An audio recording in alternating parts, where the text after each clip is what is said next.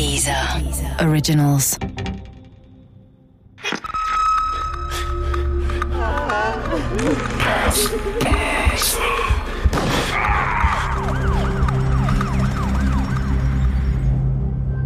Der Grenzgänger Teil 3 Dieses Mal ist es der 11. April 1986, 20.15 Uhr, zweites deutsches Fernsehen, Aktenzeichen XY ungelöst. Zimmermann in gewohnter Einstellung vor gewohnter dunkelbrauner Studiodeko. Fall Nummer 1, Kripo Saarbrücken. Wenn wir Ihnen in dieser Sendung Mordfälle mit Hilfe von Filmen etwas ausführlicher zeigen, dann geht es in der Regel darum, den Täter zu finden. Beginnt Zimmermann. Und weiter? Die Kripo Saarbrücken bearbeitet seit gut sieben Monaten einen Fall, bei dem es in etwa umgekehrt ist.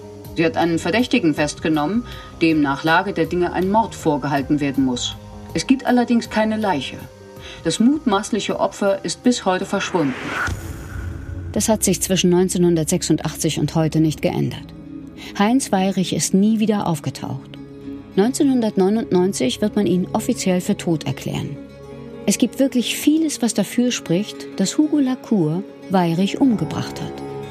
Schon Wochen vor dieser Nacht hatte Lacour einem Freund gegenüber etwas von einer großen Sache angedeutet. Und wenn alles gut gehe, würde er seinen Lebensabend in Spanien verbringen oder hinter Gittern sitzen. Dann sind da die Dokumente, die Weirich in dieser Nacht unterschreiben musste. Durchgedrückte Schriften auf Formularen und Briefbögen lassen die Polizei vermuten, dass Weirich sowohl Wechsel wie auch Verpfändungsbetrag blanko unterschreiben musste. Die Texte habe Lacour später schreiben lassen. Der Wechsel war ausgeschrieben am Tag des Verschwindens, dem 22. August, und für einen gewissen Anton van der Graaf bestimmt. Auf der Rückseite des Dokuments wurde die Forderung mit einem Zusatz an eine Französin weitergeleitet. Und diese Frau war die damalige Freundin von, genau, Hugo Lacour. Später wird man bei einer Durchsuchung im La Cascade verschiedene Entwürfe des Wechsels finden. Passend dazu die Schreibmaschine, mit der sie geschrieben wurden. Lacour hatte zudem nach Leuten gesucht, die gut Unterschriften fälschen konnten, ohne dass er jemanden fand, den er für gut genug hielt. Außerdem ist er ein Zeuge, der zuerst Lacours Version der Geschichte bestätigte, als einziger, bis er selbst unter Mordverdacht geriet und plötzlich seine Aussage änderte und Hugo Lacour belastete. Der Zeitpunkt für die Tat erscheint logisch, denn Lacour hatte sich von seiner französischen Lebensgefährtin getrennt. Doch die war verreist, wollte Ende September wiederkommen. Lacour hatte also nicht mehr viel Zeit, um die Wohnung zu nutzen. Und schließlich gab es noch ganz andere Hinweise, wie den von Weirichs Schwägerin, bei der sich Heinz am darauffolgenden Wochenende noch extra für ihren Sauerbraten angemeldet hatte, aber zu dem er nicht erschien. Und schließlich ist da Claudia N. Inzwischen von Hugo getrennt, sie sieht am 11. April 1986 zusammen mit ihrem neuen Lebensgefährten eben jene Ausgabe von Aktenzeichen XY ungelöst, man muss wissen, dass Fernsehen damals nicht mit Fernsehen heute zu vergleichen ist. Zu dieser Zeit gab es noch gar nicht so viele True Crime oder generell Krimi-Formate als heute. Und ich glaube, die Faszination in diesem Format lag oder liegt bis heute, wird ja nochmal ausgestrahlt, daran, dass wahre Kriminalfälle in einer Mixtur aus News, die die Sensationsgier und die Neugier befriedigen und Spannung daherkommen. Auch dass man in diesem Format als Zuschauer quasi eingebunden wird durch die Aufrufe, sachdienliche Hinweise zu geben in Verbindung mit einer Belohnung im Erfolgsfall. Das war und ist das Besondere an dieser Sendung. Und es gibt ja viele True Crime Formate, die im Dokumentationsstil dann auch äh, daherkommen, die teilweise spannender sind als eine fiktive Handlung, die sich ein Autor ausgedacht hat. Es gab also ARD, ZDF und die dritten Programme. Privatfernsehen war noch nicht sehr verbreitet. Und so war es gar nicht so ein großer Zufall, dass Claudia die Sendung sah. Dabei beichtete sie plötzlich ihrem Freund unter Tränen, dass sie in jener Nacht Heinz Weirich zu Lacour gefahren hatte. Das hatte sie bis dahin nämlich nie gestanden. Und weil Claudia ihren neuen Lover etwas später um 150.000 Mark betrügt, geht der zur Polizei und erzählt, was ihm seine Verflossene berichtet hatte. Wissen Sie, ich bin keine Richterin oder Anwältin oder bei der Polizei. Aber wenn man all das zusammennimmt, dann muss man einfach zugeben, dass da vieles gegen Lacour spricht. Sehr viel sogar. Vielleicht zu viel, um überhaupt noch weiterzudenken. Aber trotzdem, man kann nicht leugnen, da gibt es ein paar Dinge, die einen grübeln lassen. Ein paar Mosaikstücke, die einfach nicht richtig ins restliche Bild passen wollen.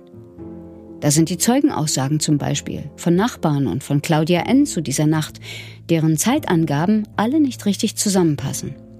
Da ist die Polizei, die den Tatort, die Wohnung von Lacours Ex-Freundin, erst zwei Monate nach der Tat untersucht und keinen, keinen einzigen Beweis findet. So wie es keinen einzigen direkten Beweis dafür gibt, dass Lacour der Täter war. Mord ohne Leiche. Mord ohne Indizien. Es gibt Experten, die sagen, dieser Mord wäre untypisch für Lacour. Einen, der selten komplexe Pläne ausheckte, sondern eher ein spontaner Typ war. Da ist die Tatsache, dass Hugo Lacour noch mit über 70 und schon an Krebs erkrankt, noch immer für die Wiederaufnahme des Prozesses kämpfte, um seine Unschuld zu beweisen. Und dabei hatte er da seine Strafe schon abgesessen. Er war ein freier Mann. Dieses Verhalten findet auch Biograf Carsten Sturm bemerkenswert. Hätte ja jetzt, nachdem er die Strafe abgesessen hat, nichts zu verlieren.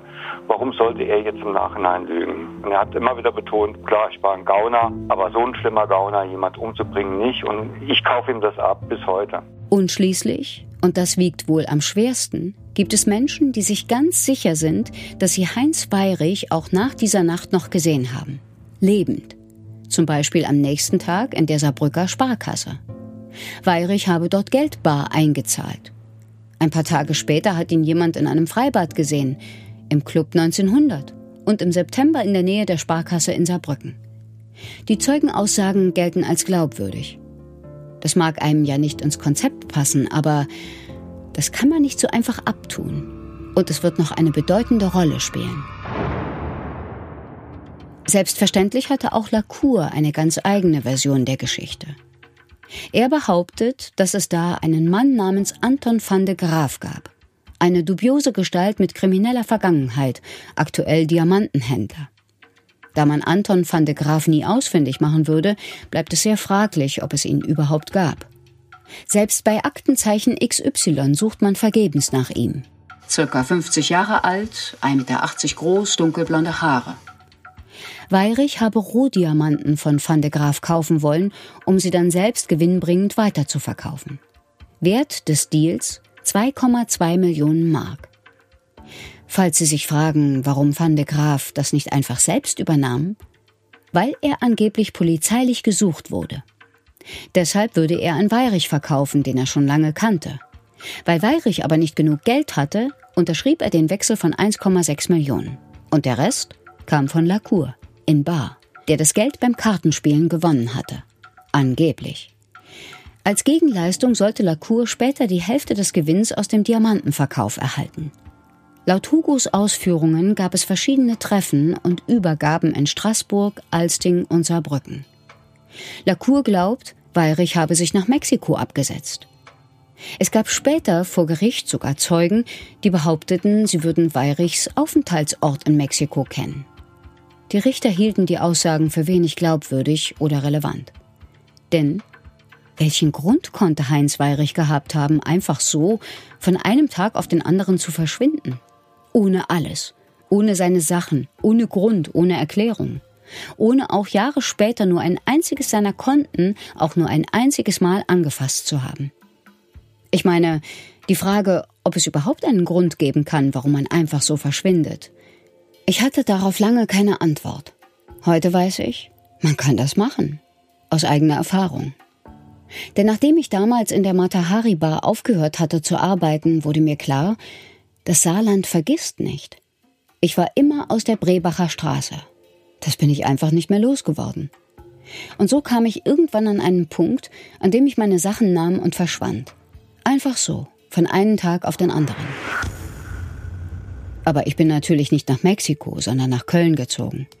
Meine eigene Geschichte ist so viel kleiner und harmloser und hier gar nicht wichtig. Aber immerhin kann ich heute verstehen, wenn jemand geht. Ich will damit nicht sagen, dass Weirich gegangen ist, sondern nur, dass Menschen so etwas wirklich tun. Tja, Und dann gibt es jene, die jetzt fragen, was ist denn in diesem Zusammenhang mit seinem Bruder Alfred, dem Antiquitätenhändler? Der, der einfach so unerklärlich verschwand und ermordet aufgefunden wurde. Angeblich war Heinz Weirich immer etwas bedrückt, betrübt, ohne dass er je erklärt habe, warum. Wusste er, was mit seinem Bruder geschehen war?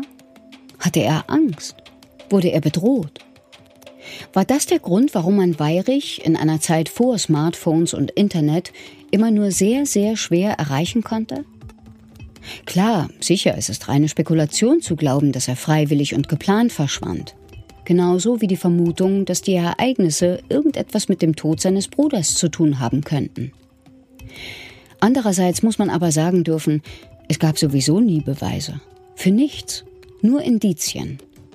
Hugo Lacour wurde aufgrund von Indizien, nicht aufgrund von Beweisen verurteilt. Die Polizei glaubte Lacours Version der Geschichte nicht. Kein einziges Wort. Ein Gericht wird ihn verurteilen, aber erst zwölf Jahre nach der vermeintlichen Mordnacht. Bis dahin wird die Geschichte des Heinz Weirich zur Geschichte des Hugo Lacour. Mit einem unglaublichen Gerichtsurteil und einem bundesdeutschen politischen Erdbeben inklusive.